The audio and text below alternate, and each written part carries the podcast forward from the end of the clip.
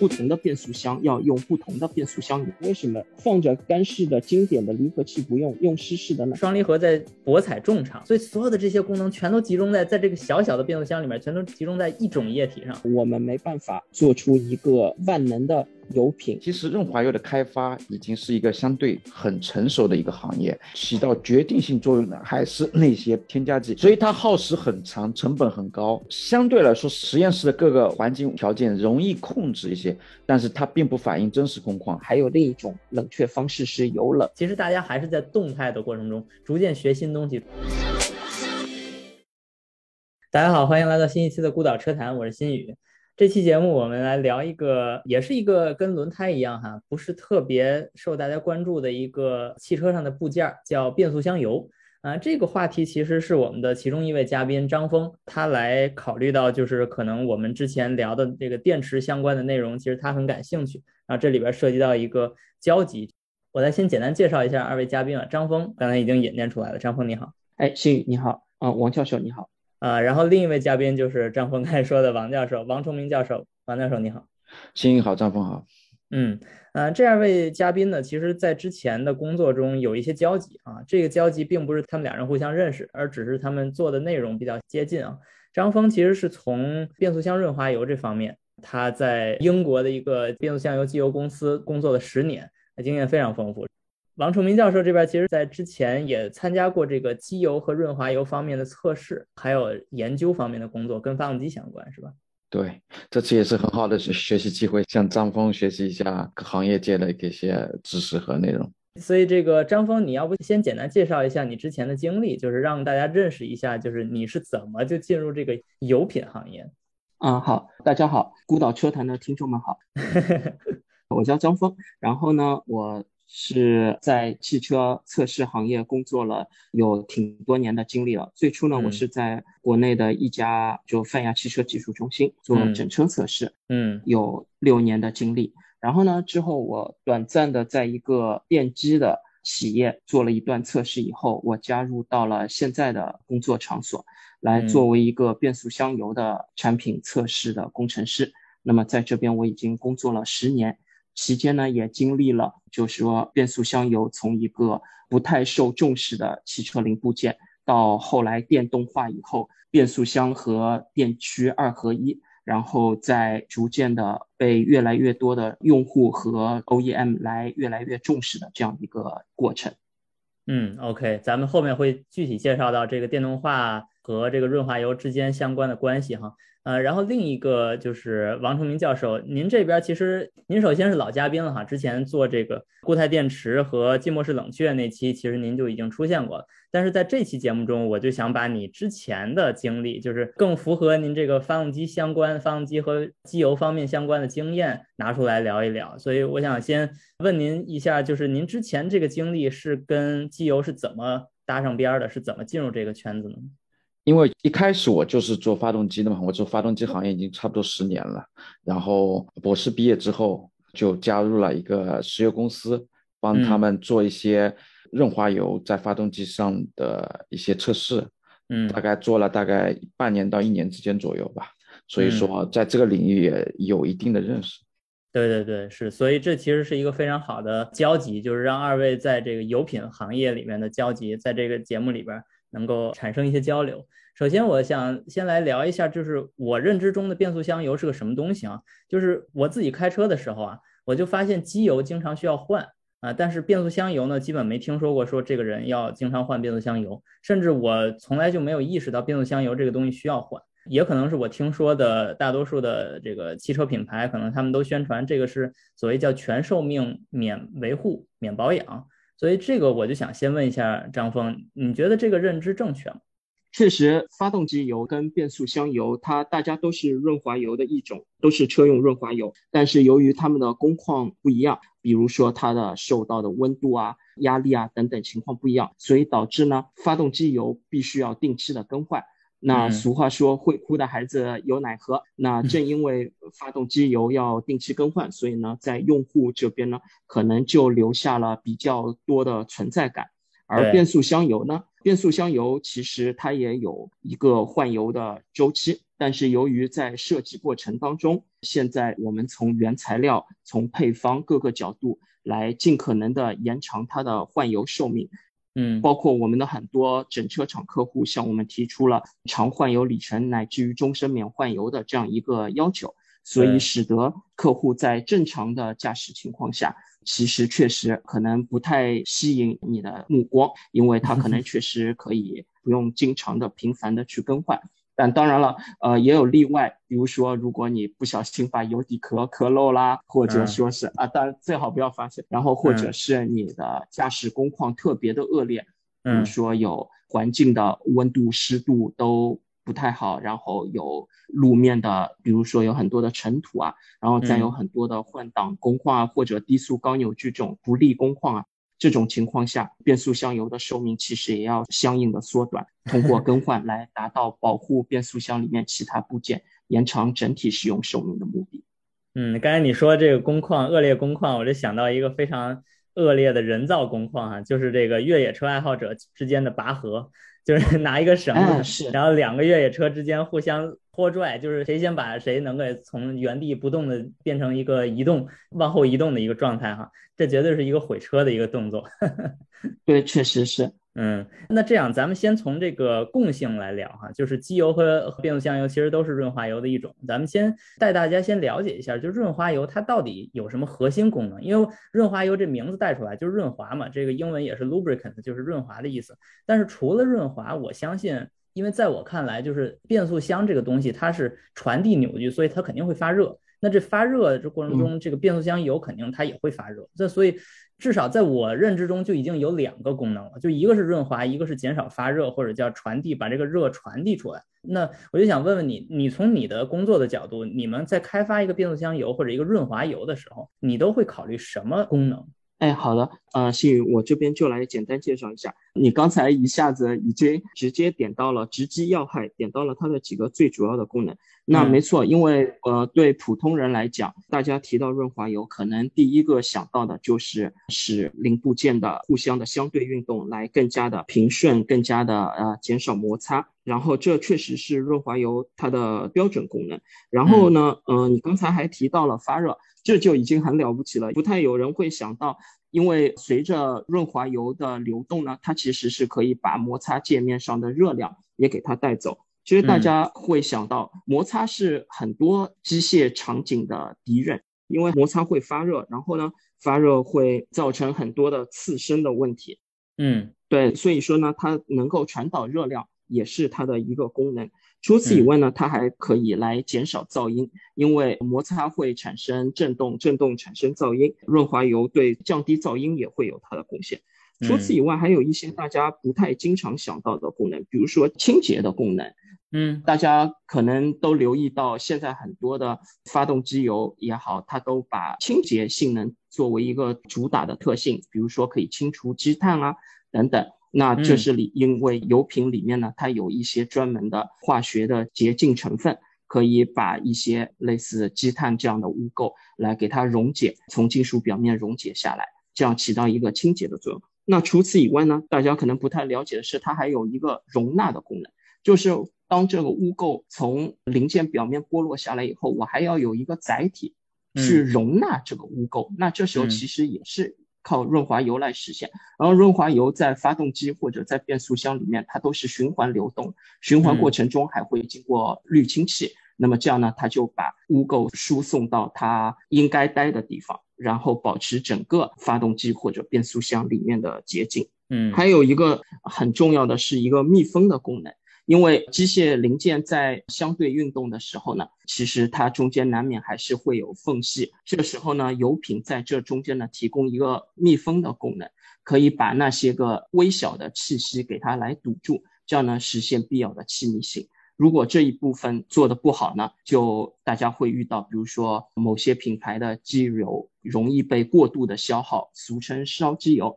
那也是因为它的密封没有做好。那么，或者是有些说机油会越用越多，其实它是遇到了燃油稀释的问题，这都是跟它密封性相关的指标。嗯，OK，那所以刚才说的这些功能，其实在所有的润滑油，就是汽车上的润滑油都有这个功能，对吧？都需要有来满足这些需求。对，嗯，这个功能确实是非常多哈。但是咱们具体到这个变速箱油，就是它又有什么具体的任务，或者是跟机油不一样的地方？呃，说到变速箱油呢，我这边想要说明一下，变速箱油跟发动机油其实有一个很不一样的地方。嗯，不同的变速箱要用不同的变速箱油，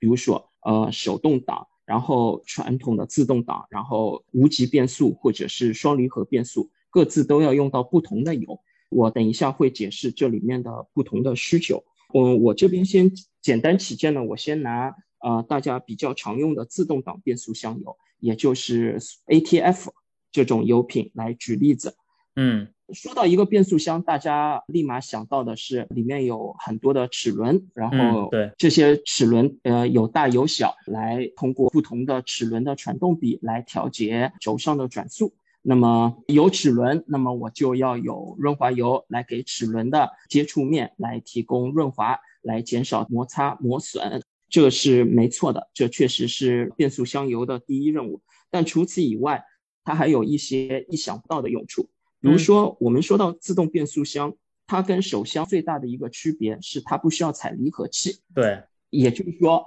你手动挡，你到了刹车刹停的时候，你要踩离合器把动力切断，而呃自动挡就没有这个动作的需求。它有个液力变扭器。对，没错，液力变扭器。那既然说到液力变扭器，里面有涡轮和泵轮来传递这个扭矩，那这是力的方面。那液是指什么呢？哎，液其实就是我刚才说的变速箱油。就变速箱油在这个零件里面，它起的是一个扭矩传递的作用。OK，这个还是第一次听说哈，当然其实也是非常好理解，就是它这里边的这个液力变扭器的液力，它肯定需要液体，那这个液体肯定不能是水，所以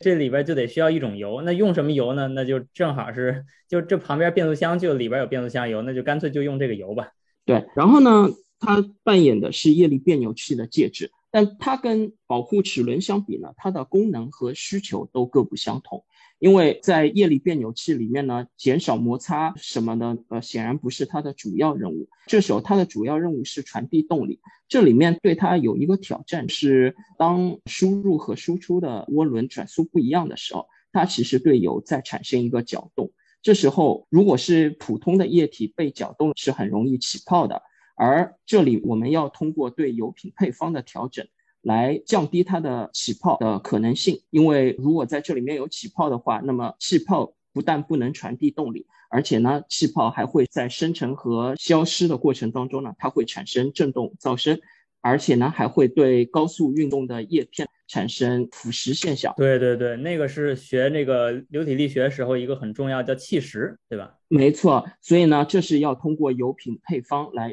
调整，让它达到不易起泡的作用。嗯，再往后呢，就是说，呃，涉及到一些变速箱里面的硬件结构，因为自动变速箱如果从结构上来讲，它里面有很多的行星齿轮，但是到底选择哪一组行星齿轮来传递动力，也就是选择哪一个档位呢？其实是由里面非常多的离合器的结合与分离这样的排列组合来选择一条非常曲折的扭矩传递的路径。那这时候呢，这些离合器它是浸没在变速箱油里面的，这是一个非常特别的点。所以，新宇，我这边可能会让你感到困惑的地方，就是我们以前知道离合器都是靠摩擦力来工作的，但我刚才又提到说要把。离合器片浸在润滑油里面，我不知道这会不会让你感到有困惑。对对，其实你看这里边涉及到的这个离合器，我觉得首先跟更广泛的听众就来具体介绍一下，就这个变速箱里边除了齿轮以外，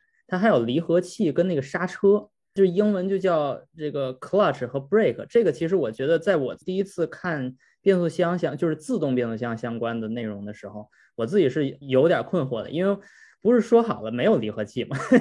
然后为什么又会有离合器呢？那这里边其实我觉得就是一个行星齿轮器的那个传动的时候，它的一个逻辑就是它需要让一部分行星齿轮工作起来，然后又让另一部分行星齿轮不工作，那这就需要离合器。然后在同一个行星齿轮系里面，它又有这种就太阳轮跟这个行星架什么这些东西，它又有这个让它转和不让它转的部分，所以它又会有那个刹车。所以这里边无论是离合器还是刹车。它的那个摩擦其实都是跟咱们平时就是这个自动变速箱之外的那些逻辑是差不太多的。就是离合器你也需要那个那摩擦片进行摩擦，然后你刹车就像刹车卡钳跟刹车盘，它也是有那种摩擦附近摩擦，所以其实道理是一样。但是让我困惑的是，无论说我们说这个 MT 的这个离合器，还是说这个正常的盘式刹车的那个四个刹车盘和刹车卡钳，它们都是干的。就这里边真的要有水要有油的话，那绝对就是，就比如说，肯定有人就会提示你，就是说，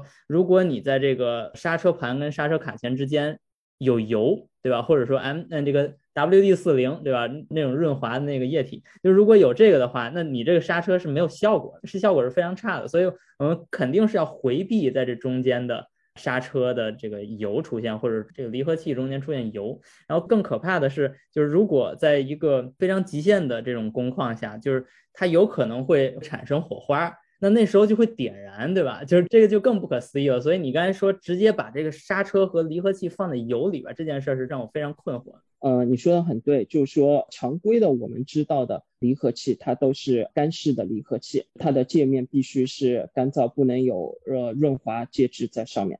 然后呢，我说的这种呢，它泡在油里面的离合器呢，我们确实有一个专门的名字，就叫湿式离合器 （wet clutch）。然后这里面为什么把它放在油里面呢？是因为我们不管是干式的离合器还是湿式的，我最终要它起作用呢，是希望它能够提供通过结合来提供一定的摩擦扭矩，这样呢实现扭矩的传递。然后呢，说到摩擦，大家都知道它跟两个。物理因素有关，一个是界面上的摩擦系数，我们一般用一个希腊字母用 mu 来代替，或者还有一个呢是它界面上的正压力。那么真正的摩擦力呢是压力乘以 mu 来相乘得到的。那么显然，我通过把它放在油里面以后呢，它的 mu 就会变得呃相对而言非常的低。但这时候呢，我仍旧可以通过给它提高压力的方法。来仍旧达到一个比较高的摩擦扭矩。从这一点上来讲，干式和湿式是异曲同工的。但如果有人问起说，哎，既然是一样的，我为什么放着干式的经典的离合器不用，用湿式的呢？这里面我简单解释一下，因为通过润滑油把摩擦系数降低了以后呢，第一个是我的结合过程会变得更平顺了。因为当你摩擦系数高的时候呢，你压力的细小的变化就会对最后传导的摩擦力矩产生比较大的变化，这是令人难以控制的。不管是脚踩的离合器还是机电系统控制的，都相对难以控制。而如果呃，当我把摩擦系数降低了以后呢，它就要有很大的压力的输入才会产生同样的摩擦力的输出。这时候我就有一个非常宽裕的调节余地。我可以放心的来调整压力，来达到一个平顺结合的目的。这个呢，主要是为了改善它的驾驶体验。对。然后另一方面呢，就是我们今天一开始新宇提到的，说润滑油有传导热量、降低摩擦面温度的作用。这一点对湿式离合器来讲，就是一个非常显著的帮助。因为当它在流动的时候，把离合器摩擦面上的热量降低了以后呢？这对延长离合器的使用寿命是非常有帮助的。这就是为什么手排车上面我们偶尔会听说有离合器磨损、烧掉这样的情况，而在自动变速箱里面这种情况少之又少，就是因为它通过润滑油的流动降低它的界面温度，延长它的使用寿命。嗯，所以这里边其实你虽然你把液体放到这个摩擦副上。但实际上，这个摩擦副并没有因此真正的减少它能传递扭矩的这个能力。虽然缪降低了，但是 N 提高了，所以整个的这个公式还是还是成立的。不但能传递同样大的扭矩，而且还可以有更长的使用寿命、更平顺的结合感受，给用户更好的驾驶体验。这是它的主要的出发点。所以呢，它和刚才我们说的干式离合器比起来，虽然它的结构变得更复杂，然后它的成本也会提高，但是它的性能也会得到了更多的提高。这就是为什么现在不管是在液力的自动变速箱，还是在双离合变速箱里面，湿式离合器都被越来越广泛的得到应用。哎，这个我想问一句啊，就是你说的这种把离合器和刹车就是沉浸在这个油里面这件事儿。是从自动变速箱一诞生开始就是这样的吗？还是说是最近这几十年呃，这个问题有点难到我。我们这样说吧，在液力自动变速箱里面，它确实是很早就有这样一个应用，可能在比较早期的时候就这已经是一个成熟的技术了。但是到了双离合的这个时代呢，确实双离合变速箱它上来就有两条技术路线，就是用干式离合器和湿式离合器。一开始他们是各自独自发展的，但是在最近几年呢，湿式离合器对干式离合器实施了一个逐步的技术更新和替换。我想到的可能就是 AT 或者叫传统的自动变速箱，它应该技术上没有这些变化。我觉得主要的原因可能是因为它的离合器跟行星齿轮系是放在一起的，就是是放在一个箱子里面的，所以你其实没法回避这件事儿。但是呢，刚才你说那个双离合。它双离合的那个离合器的部分，其实是在这个齿轮箱之外的，就是它放在一边儿。对，所以这时候它可以变成干式，所以它有这个选项去变成干式。我觉得这是一个原因啊。对，更何况从技术演进的角度来讲，双离合呃，双离合是 MT 的延伸。对，它是从 MT 那条路过来的，所以一开始就是仅仅是增加了一组干式离合器，然后再逐渐看到呃湿式离合器的优势，把它替换成湿式的。对，我觉得这个挺有意思。其实是双离合在博采众长，对吧？就是把这个 AT 跟 MT 的优势全都放在一起了。确实没错。比如说它的结构又比 AT 来的简单，然后它的传动效率又比 AT 来的高，等等。嗯，对我刚才说变速箱油的几个功能，最后我再提一小下，就是 AT 的变速箱里面它还有非常复杂的液压系统，那么这些液压系统来驱动离合器的活塞。然后呢，这些液压系统里面流动的介质呢，也不是专门的液压油，通常呢，也就是我们用的同一个变速箱油。所以呢，我们看到自动变速箱油在一个变速箱里面，它要为许多不同的零件提供不同的服务，因为这些不同的零件用的是同一个油，但对这个油的需求却是来自不同的维度和角度。是，哎呀，这这个最后加的这一点，虽然你轻描淡写的加了一句哈，但是其实对我这个学机械的这个学生来说，简直就是又开了一门新的课一样。就因为当时我学过一门课叫呃流体力学与液压传动，其中这个液压传动说来说去，液压传动它传的是这个什么液体呢？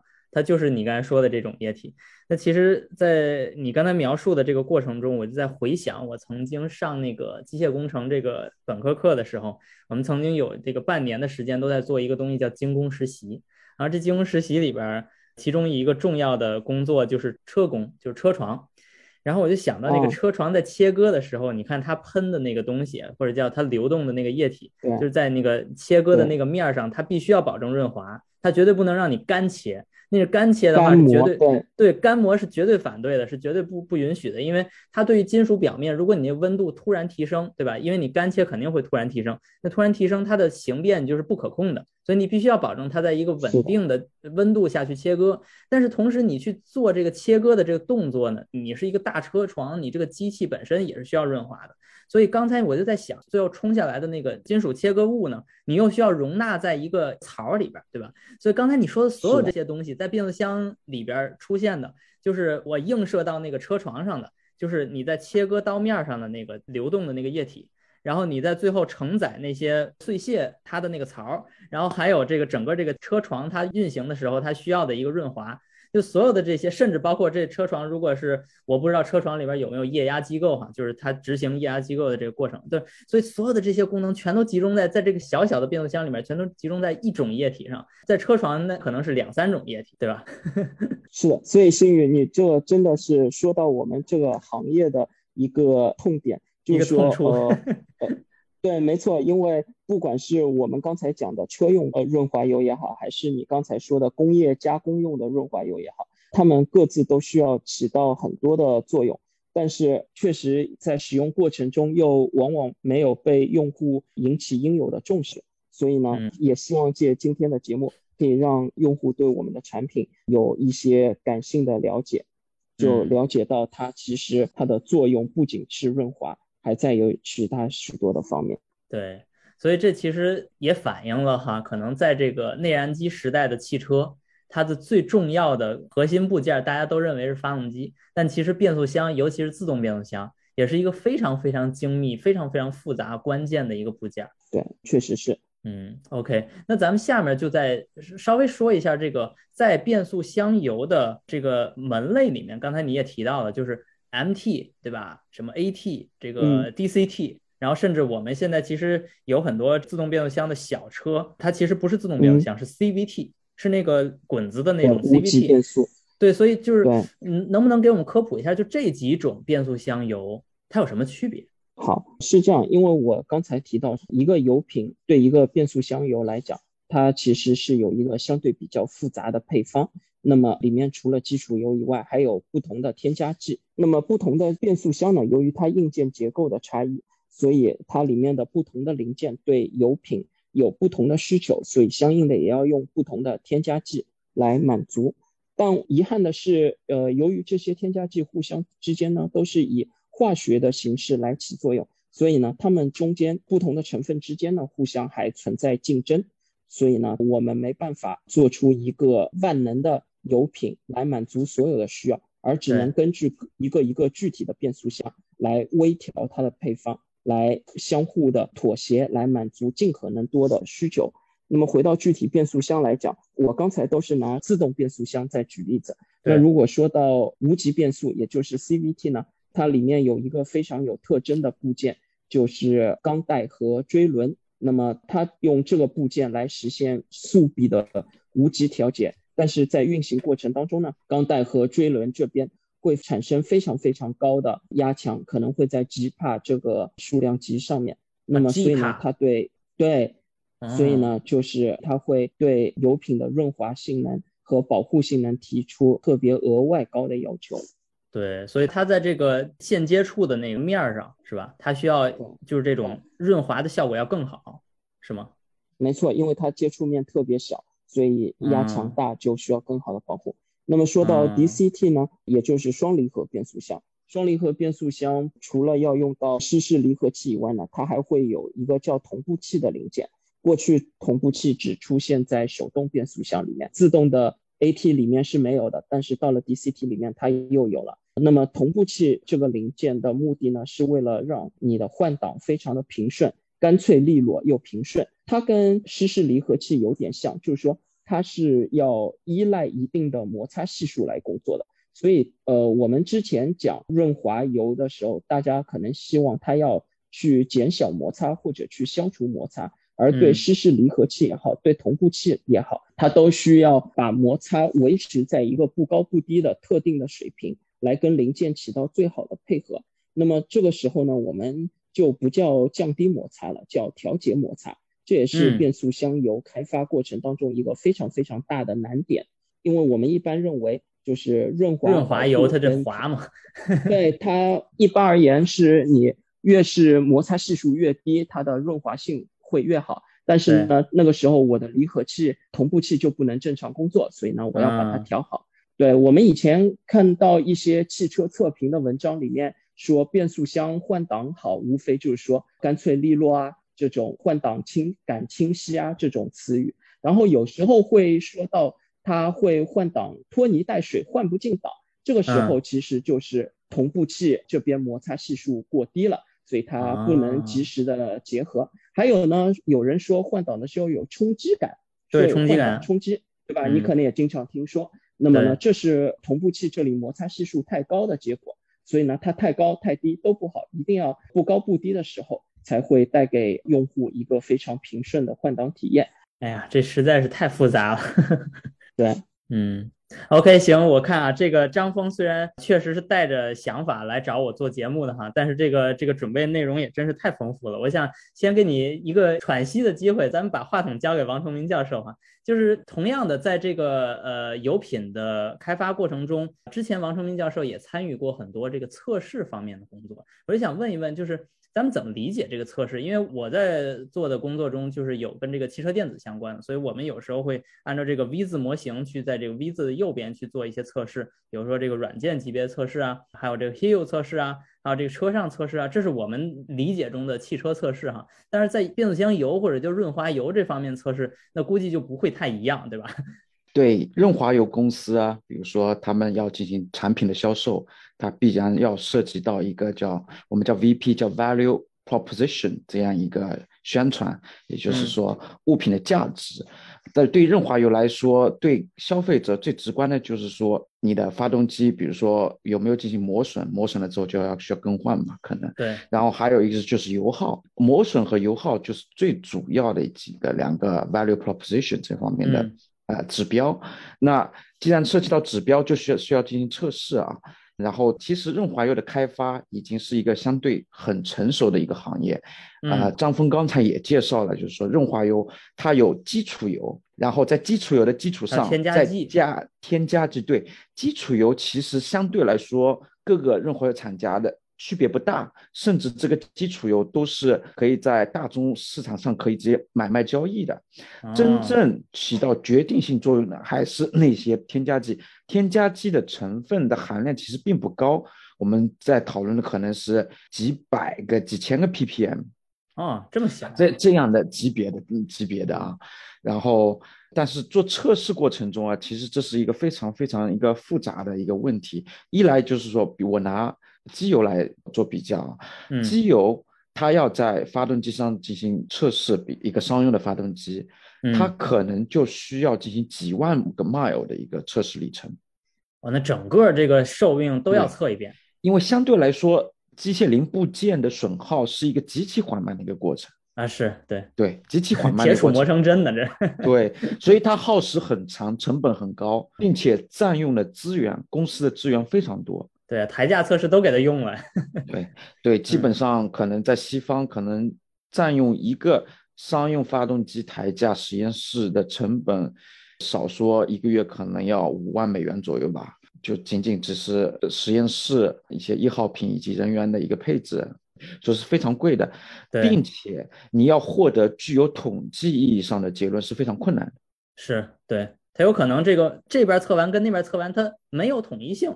对它中间涉及到的因素很多，第一就是说你要选取有代表性的测试工况，嗯，对，如果你是在实验室进行测的，它肯定不是真实的工况，所以需要有根据真实工况的数据来获得一个模拟的相对简单、容易实行的实验室的一个工况，它本身就是有一个简化的过程，然后并且它真正的你要测试的样本与对照物之间要有多次的背对背的进行测试。因为有些因素你对比测试对对环境的一些条件控制要求很高，比如说温度、湿度等等。另外一方面就是说，你如果不想要进行耗时很长、里程数很高的一些商用机的测试，你就可能你要进行零部件的测试，单个零部件，比如说曲轴它的一个磨损的过程，但是单个零部件它并不能够真实的模拟。汽车发动机，汽车在真实工况下的运行。对我还见过那个视频，上面有那种，就是这个发动机虽然在那台架上测，但是发动机本身因为它要跑赛道，它这个发动机还在动，对吧？就是你就想象一下，那个机油在发动机工作的过程中，还在一会儿流到左边，一会儿流到上面，一会儿流到下边，就它其实这个曲轴的润滑或者这个凸轮轴的这个工况，它不一定完全能够随时随地的润滑到，对不对？对，确实是，呃，然后相对来说，实验室的各个环境条件容易控制一些，但是它并不反映真实工况。真实工况确实反映了真实情况，但是它的外部的变量就难以控制，比如说气温啊、天气。所以说，在各大油厂、润滑油厂，它在进行广告宣传的时候啊，嗯，比较激进的一些厂呢，他会说，哎，我这个润滑油能够帮你降低油耗，比如说百分之一。百分之二，但是在这几年消费者保护这些法律的越来越坚强的情况下，这样明目张胆就是说具体的谈论百分之一、百分之二这些优点，慢慢的、慢慢的进行消失了。为什么？它容易吃到官司。一来就是说，可能人家并不认同你这个实验方法，然后人家认为你这个实验方法有缺陷。嗯，你得到的数据是否在统计意义上有意义？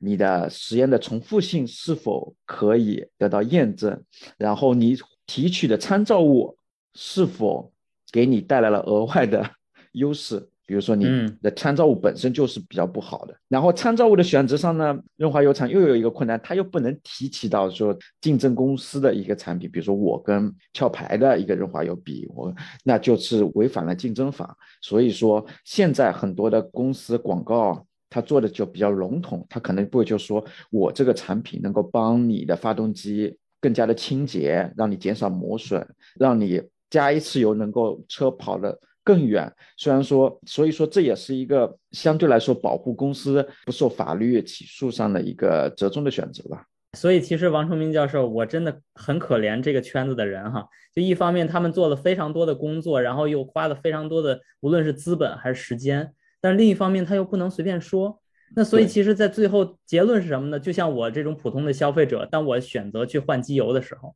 我看见，比如说这个牌儿那个牌儿，我看到，比如壳牌的，然后看到这嘉实多的，我又看到这个马石油的这些牌子，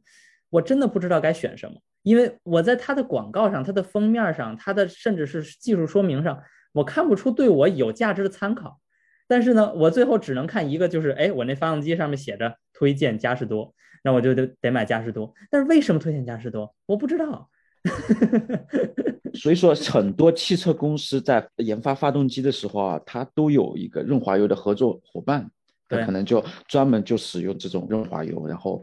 润滑油在这个发动机上运用的情况效果也是比较好的，所以尽量就是推荐啊用户驾驶员使用。有品牌的一些的润滑油，比如说哈佛的啊，这个哈佛在英国也是比较出名的。它那些润滑油，我们当时是实验室做过测试的，嗯，就是真的是证明他们那些润滑油啊的润滑效果啊，确实是不如牌子，不如牌子的，对，OK。并且像机油啊，就是说不像传动系统的那些润滑油，它是终身免维护啊，你也没有一个办法，就是说去检测它这个油是否有问题。但机油不一样，机油你可以把机油拉杆那个杆子拉出来看一下它那个颜色的变化以及浓稠度的变化。对，所以说涉及到用户要每一万公里可能要重新加一次油啊。所以说这就是涉及到一个问题，就是说你一个不同牌子之间能不能混用？一般来说是可以的，可以混用的，因为它都是碳氢化合物，都基本上都有润滑的功能，可以混用。但是不同的机油混用过程中，它会出现不同性能的。一些稍微的差异，以及老化的一些差异啊，氧化的差异，还是这些研究课题还是非常复杂的。哎，真是听上去非常复杂。张峰，呃，信宇刚才提到你有一个痛点，就是说当你面对很多机油的时候，你不知道该怎么样选择。那这个呢，这对发动机油来讲，确实很多朋友私下里也有这样的问题来问我。但是如果我们说变速箱油呢，这个困难对你来讲倒。不成为一个困难。我刚才提到说，变速箱油它是要用一个油来满足那么多的变速箱零件，所以它是一个非常专配的油。所以从变速箱油的选择来讲，那我是刚才说了一方面，你可以尽量的就是呃终身免维护，但是另一方面，如果你一定要换油的话，那么毫无疑问的首选就是它的原厂油。那么在国内的来讲，就是说去 4S 店给变速箱换一个原厂油，这个是最正确的选择啊，也是呃最保险的做法。对，然后呢，退而求其次，呃，如果你说我一定要换一个市面上买来的油的话，那这里有一个小的诀窍，那就是说你去看它的厂家的原厂认证。那么比如说像福特，它有一个类似像摩康 LV 啊。或者像日系的厂家，它很多都需要有一个像 JSO 的认证啊，然后通用有一个 Dextron 德士隆六的那种兼容的技术规格，那么就至少至少你也要买一个跟这个原厂标准来兼容的这样一个变速箱油。嗯，我觉得这个听上去非常接近我之前做的另一期跟轮胎相关的节目哈。其实每个厂家对于他们的轮胎。也都是有他们自己的质量体系或者说质量标准。那在这个过程中，它就兼顾了它的汽车产品的研发的这个逻辑。那所以在消费者在后市场需要买轮胎的时候，他也需要买这个尽量是找这个厂商指定的，比如说这个奔驰有指定，它是上面写 M 零，然后这宝马上面有星星，就这种类似的。所以在这个变速箱油领域里面，其实也是跟厂家有一个比较直接的互动关系。所以，如果你找到那个认证出现了，那就其实是非常适合你的这个车的变速箱。对，是这样的。嗯，OK，那好，那刚才其实二位也都介绍到了这个机油和变速箱油的难点，甚至包括他们在开发过程中的一些痛苦的一些地方，或者是一些非常复杂的一些地方。那咱们就再聊一聊这个新的时代里面的一个一些出现的新的一些产品，比如说电动化，它需要电机。然后电机呢？据我了解，到目前为止，在市面上销售的电动车的电机其实很少是油冷电机，更多的是水冷。这水冷就是那种乙二醇的那种那种冷却。然后还有那个关于电池的冷却的话，那有一些电池其实是风冷，就干脆就没有冷却系统。然后如果有的话，那通常也都是乙二醇的水冷。就所以想聊一下，就关于这个电机冷却这种，其实在我看来，电机其实跟发动机是有很多方面是类似。就比如说，它们都是旋转的。对吧？然后他们都需要摩擦，然后他们都需要这个，又需要这个冷却，又需要润滑，对吧？所以这里边，我想问问张峰，你的工作中有没有涉及到这方面的工作？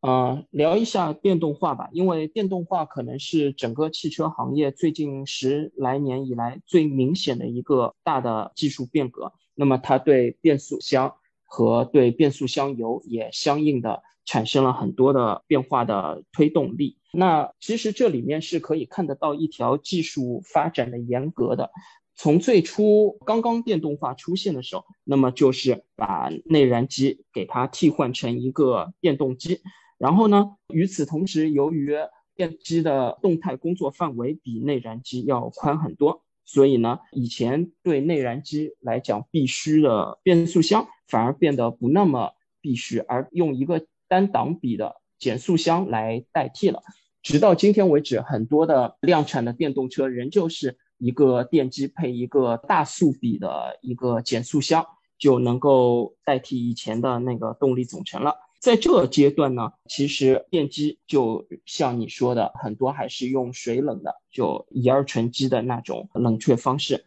而变速箱呢，退化成了一个减速箱，而减速箱里面呢，仍旧是要用到润滑油的。这里面看起来好像。对润滑油没有太多的变化，或者甚至说是跟我之前介绍的自动变速箱来讲，它的机械结构变得更简单了，功能单一了，对零件也变少了，需求也降低了。但这是里面其实也有一些新的挑战。这里面的最多挑战主要是当内燃机变成电动机了以后呢，它的输入轴的转速被提得非常高，可能以前内燃机典型的高转速也就四千到六千转。呃，如果不是赛车的话，就不太容易走得更高。但对电动来讲，一万转、一万四千转，甚至于新的有到一万八千转的都很常见。嗯，那么其实对我的车辆来讲，一个旋转部件光是转速的提高，就会对润滑油带来新的挑战。这里面呢，对我们来讲，主要的困难来自于一个叫剪切的影响。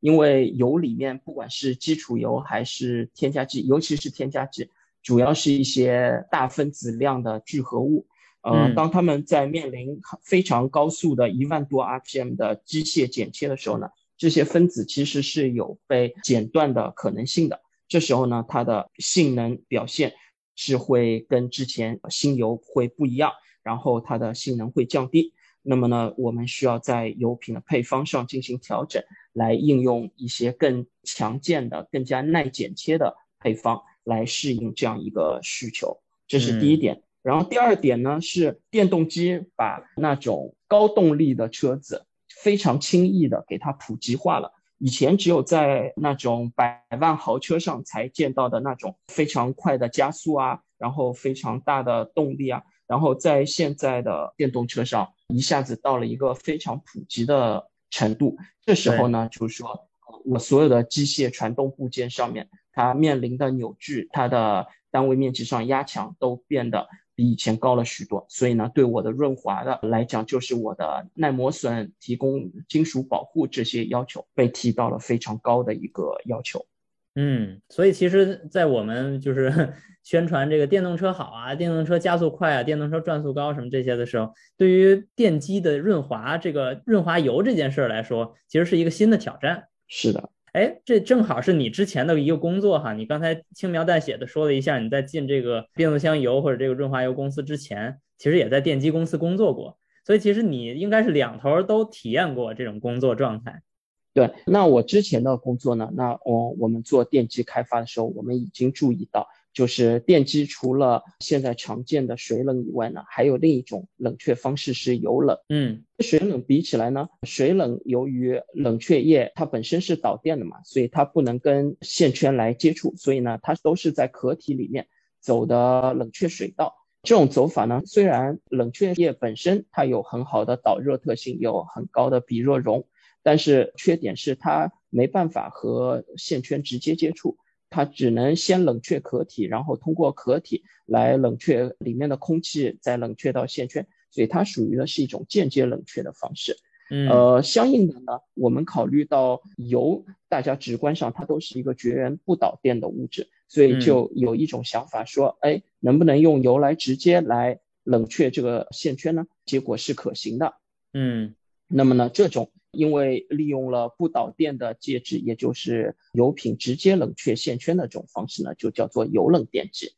然后呢，我们在实际应用当中发现，由于温度对电机性能的关系十分密切，所以通过油冷了以后呢，它能够更好的直接的带走线圈上产生的热量。所以呢，我们发现基本上水冷跟油冷相比有这样一个关系，就是如果是同样功率的话，油冷电机可以做的比水冷电机更小，大概可以小百分之二十这样一个数量级。那么如果是同样尺寸的话呢？油冷电机可以做出比水冷电机高百分之二十这样功率的改善，所以这些呢都是通过更好的散热来实现的性能提升。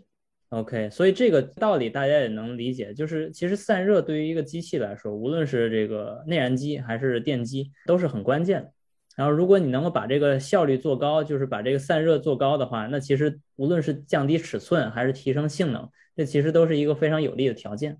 对。那刚才说的呢，还是初代的电动化，就是说电机和减速箱还是分离的。那后来呢，汽车行业总之一直对小型化、更高的集成度有要求，那么就出现了一个壳体里面又有电动机又有减速箱这样一种二合一的设计。那么在这个时候呢，把电机冷却切换成油冷也显得就更加顺理成章了。所以呢，这是第二代的电动化的变速箱油，它要面临的一个状况，就是说它除了要给齿轮来提供润滑保护以后呢，它还要给电机来散热。但这时候呢，它引引发了一个新的问题，就是说油品里面的有些成分，它是会和电机里面的零部件，比如说铜线，会起一个化学反应的，它会对铜造成一个潜在的腐蚀。而尤其是我刚才说了，电动化以后带来了更高的扭矩，这种呢，传统上它对齿轮提供了更好的耐挤压的保护，这是要通过一种叫挤压保护剂的添加剂成分来实现，而恰好这种添加剂就会对铜的部件会产生一种腐蚀，那么这里面我们可能看到。就存在一个鱼和熊掌难以兼得的，就我又要保护零部件，又要在挤压情况下进行金属保护，这个呢就对传统的变速箱油配方提出了一个挑战，需要通过配方的重新设计，来采用一种又能够提供挤压保护又不伤害到同部件的这样一种配方，来满足当下的新的要求。哎，这个听上去有点像历史上的那个含铅汽油和无铅汽油的变化啊，就是由于这个汽油变成无铅的了，本来想解决的是这个压缩比的问题，是想解决爆燃的问题，但是同时给这个铸铁的发动机的这种润滑又造成了一个新的挑战，就是原来用铅去润滑，现在没有了。又得考虑新的这个配方去润滑，然后你现在说的这种挤压保护剂，也是原来在内燃机时代有一个大扭矩的发动机，那你把这种保护剂添进去之后，它就可以保护它的高转速或者高扭矩的情况下的一些压强。然后现在你到电机这块，大家都高扭矩了，你本来想用这个，但是不能，因为你有铜线。对，是的，你这个比喻非常贴切，它就属于新时代的呃 技术演进带来的新的条件。对新的挑战，那我们刚才说的这些呢，都还仅仅是纯电动的应用。那么，如果考虑到电动化的另一个方向，就是混动的变速箱，那它这里面的结构就更复杂了。首先，它是一个完整的多档位的变速箱，有我刚才说的非常多而复杂的零件。但另一方面呢，它也把一个电机集成在里面。所以等于说对这种变速箱来讲，给它开发的油品，除了要满足刚才所有的需求，以外呢，我还要额外加上对换挡部件的支持，那也就是刚才说的同步器啊、离合器这些。哦，所以呢，呃，综合头疼。对，这是一个难上加难的过程。太难太难了。哎，这样咱们呀，把这块先给。搁置一下，咱先挖个坑啊！张峰，你今后啊肯定会有机会再来我们节目，然后咱把这个变速箱的朋友也请过来，咱们直接就聊聊这个混动变速箱，尤其是 P 二变速箱这种又有电机又有变速箱又有这个自动变速箱或者这种双离合变速箱的这个部分，咱们到那个节目咱们再去具体聊聊这个中间的挑战是怎么解决的。这是一个很大的话题。嗯，OK OK，行，那我觉得咱们这期节目其实聊的内容已经非常多了哈，包括变速箱油的这些特征。然后他们的挑战，它们的功能，然后再到这个电机时代、电驱动时代里面的一些特殊的挑战，我觉得这些都是非常有意思的话题哈，让大家都了解到，就是其实电驱动，对吧？美好的电动未来，在这个传统的润滑油和变速箱油的领域发生怎样的变化？甚至我听上去哈，这个我不确定是不是所有的润滑油公司都是这样，就是估计你们之前在这个工作中，机油跟变速箱油是俩部门儿。然后现在呢，出于某种原因，变速箱油的这个部门就变成了电驱动油的部门的一部分，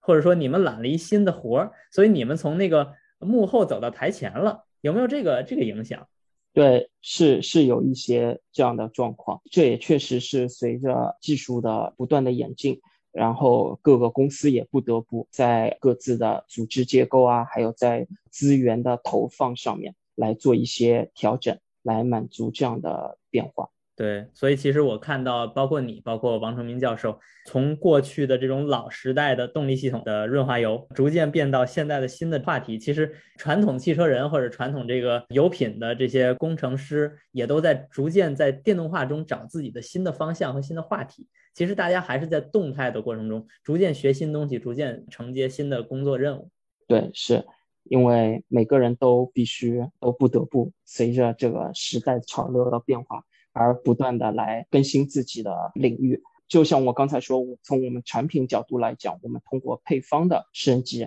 来满足新的需求。那么从个人来讲，也不得不通过技术的学习来满足更多的客户需求。嗯，对，确实是对。然后我之前也提到了，我干了十年的发动机，刚毕业做了第一年的博后，然后就发生了那个 柴油门事件，大大大众的柴油门事件，然后不得不呃被推的从发动机行业转到电化学，就是锂电池这个行业。对对对，也尽量的想沿用原来发动机研究领域的一些测研究方法以及研究内容，比如说我现在专门做的就是锂电池的安全。以及这个热管理，热管理在发动机里当然有了。然后安全的话，锂电池的燃烧爆炸也是一个比较大的课题了。所以这发动机里，发动机的主要工作原理就是利用燃油的爆炸。对对，然后现在是如何控制它不爆炸？对，也是比较有意思。对，是非常有意思哈。非常感谢二位嘉宾能参加我们这期的有意思讨论哈。其实我们在之前的所有的工作中。我们可能都多多少少会接触到跟润滑、跟润滑油相关的，甚至包括我们这这个 ESP 里面虽然没有润滑油，但是也有这种液体，就是这制动液嘛。所以其实这些我们可能不是那么重视的这些油品在汽车中的扮演的角色，其实是非常重要的。甚至从某种程度上，它是不可分割的开发的部件一部分。就是我们概念中零部件这个概念，我们通常不会考虑一个液体。就是它，它这个词啊，里边就大概就认为这是一个固体，这是一个就看到它放在那儿就完了。但是其实液体这个东西其实也是非常非常重要的，甚至在比如说发动机的这个机油，你是不可能离开机油谈发动机的，对吧？这是一个非常，甚至我刚才你刚才说到那个转速哈，我都在想到。你们有没有借用一部分技术是出现在这个摩托车的润滑油？我其实不是很了解，就摩托车的润滑油，因为摩托车的那个发动机的转速也很高嘛，就是是不是这里面又发生交集，就一万转以上的这种润滑？那既然说到摩托车，我就简单提一句，它确实是一个非常不同的领域，因为在我们四轮的乘用车或者商用车上面。都是发动机油管发动机油，变速箱油管变速箱油。但是在摩托车里面呢，摩托车合二为一了。发动机对它用的是同一个油，所以刚才我们已经提到，发动机跟变速箱各自对油品有各自的要求，而现在在摩托车上面，我们要提供一个油品，既能够满足发动机的要求，又能够满足变速箱的要求，所以这是一个又是一个不同的挑战。啊，OK，那那确实让我说着了哈，这里边确实有一定的共性出现。OK，那这期节目咱们就不谈摩托车了哈，咱们如果有机会的话，咱们也找一个摩托车领域的专家来到这个孤岛车坛来聊一聊这方面的工作。OK，那非常感谢二位嘉宾参加我们这期节目，留下了这么多有意思的观点。有任何方面的问题呢，听众也可以在评论区留言给我们提出你们的问题或者提出你们建议或意见。然后我们今后可以沿着一些新的思路或新的内容来做新的节目。感谢大家收听本期孤岛车谈，我是罗新宇，我们下期节目再见。好，再见，拜拜。